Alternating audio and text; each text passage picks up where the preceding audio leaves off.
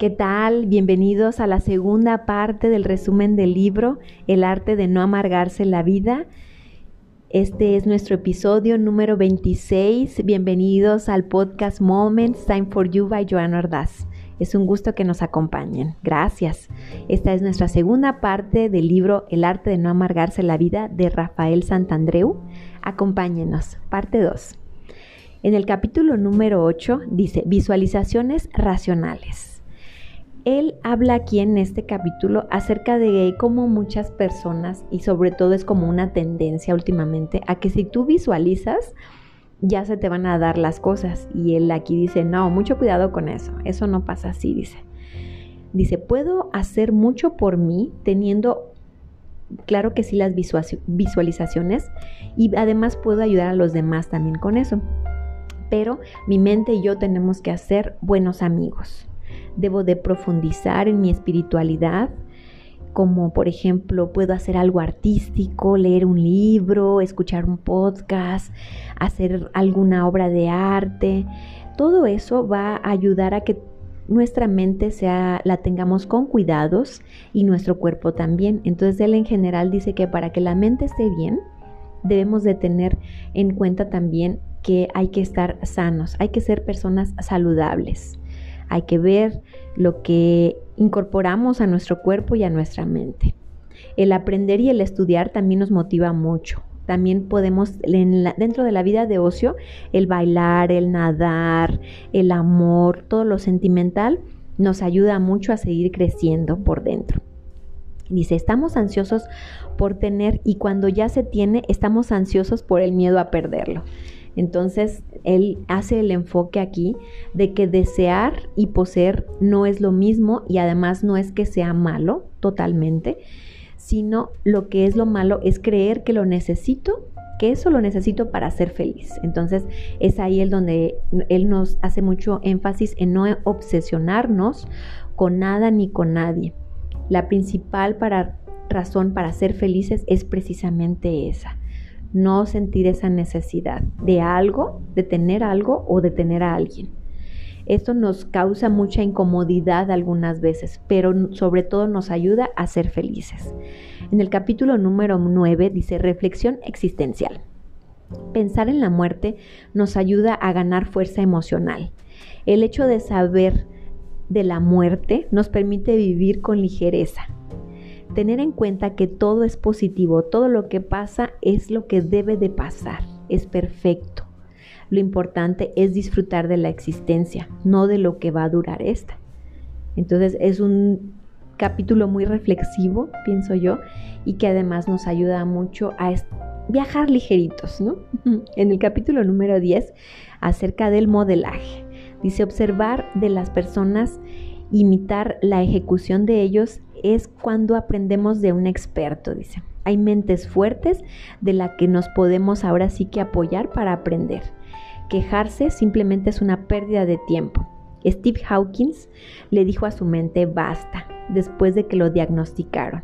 Ustedes saben que él es un físico muy famoso y él se prometió a sí mismo cuando lo diagnosticaron con esta enfermedad crónico-degenerativa él, se dijo a sí mismo, después, claro, de pasar su duelo de la aceptación que tuvo con esta enfermedad, él se dijo, aprovechar cada minuto de la vida como si fuera un regalo, porque a él solamente le daban ciertos meses y, o años de vida y entonces él ha durado mucho más que eso, pero con calidad, ¿no? O sea, ha vivido una vida con calidad.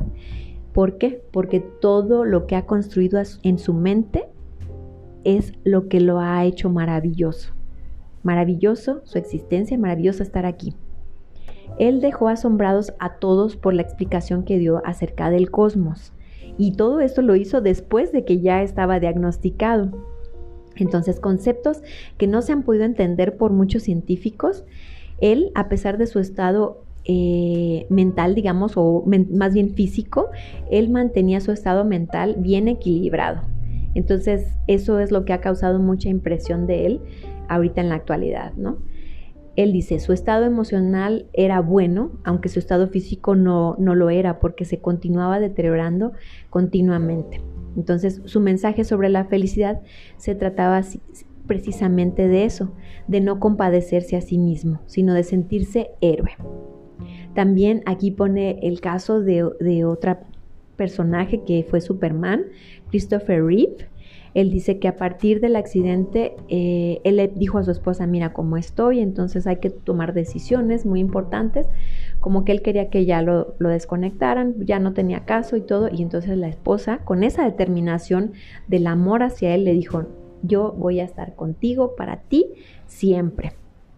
Esto, a través de, de, su experiencia de vida después del accidente, lo llevó a escribir a él un libro que se llama Aún sigo siendo yo que precisamente habla de toda esa transformación mental que él tuvo para poder seguir continuando a pesar de, ¿no? de su invalidez en todos los sentidos.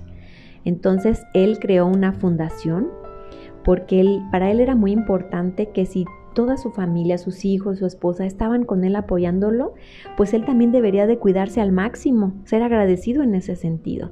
Entonces el amor por su familia, eh, el amor que ellos le tenían hacia él se dio de una manera mucho más profunda. Fue un gran ejemplo de vida seguramente para todos ellos.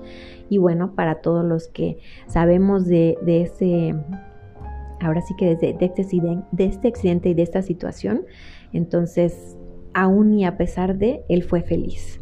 Aquí y ahora ten presente que ya estás en construcción para sentirte pleno.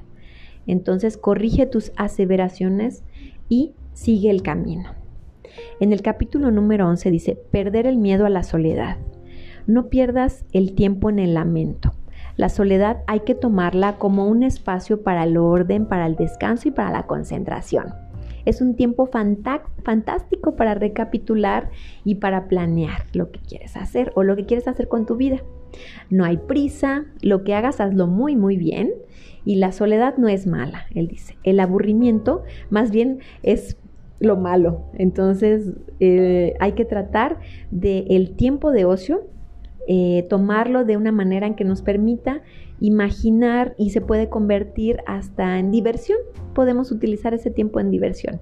Dice, la indecisión es la que nos mantiene angustiados no saber qué decisión tomar y hacerlo después de tanta presión lleva a este tipo de personas a estar marrullando en su mente sobre las otras opciones que podrían haber tenido. Es decir, que cuando la persona es indecisa y se enfoca en que mejor hubiera hecho esto en lugar de haber escogido lo otro, entonces siempre va a pensar en la otra opción. Eso es muy malo porque él dice que genera angustia. Entonces, si ya tomaste una decisión, enfócate a ella y sigue adelante. Capítulo 12. Superar el miedo a la vergüenza. El temor a hacer el ridículo es el número uno. Entonces, los ataques de ansiedad en una persona tienen que ver sobre todo con el miedo. Hay dos vías para combatirlos. La primera es no darle importancia y la segunda, darse cuenta de que la imagen social no lo es tan importante. La vergüenza no es el fin del mundo, o sea, que te pase algo y que alguien te vea o que cometas algo que tú sientas que te debe de dar mucha vergüenza, pues no es el fin del mundo, le expliqué eso además, no deja, generalmente no deja secuelas físicas. El ridículo a veces es bueno, sobre todo para aprender. No necesito tener todo para tener valor y las personas que se aprecian son las que saben amar sobre todo. Nadie necesita a nadie, ni la aprobación de nadie. En el siguiente capítulo, que es el 13, dice mejorar las relaciones.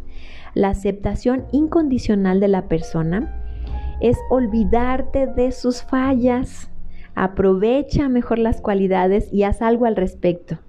No hay que esforzarse por ser el amigo ideal tampoco. Hay que tratar de ser honestos, hacer lo que sí tengamos voluntad de hacer y así aportaremos más a la relación.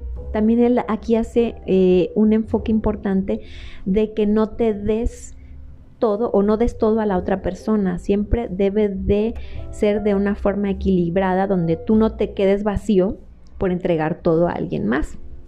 Dice, quejarse es la mejor forma de arruinar una relación. Entonces, aquí él nos explica la importancia de tener un equilibrio entre lo que damos y recibimos y sobre todo en que lo que hagamos lo hagamos de la manera eh, pues mejor y con voluntad. Si no lo vamos a hacer con voluntad, mejor es no hacerlo. Hasta aquí es nuestra segunda parte. Gracias por prestarme sus oídos. Nos escuchamos en el siguiente podcast.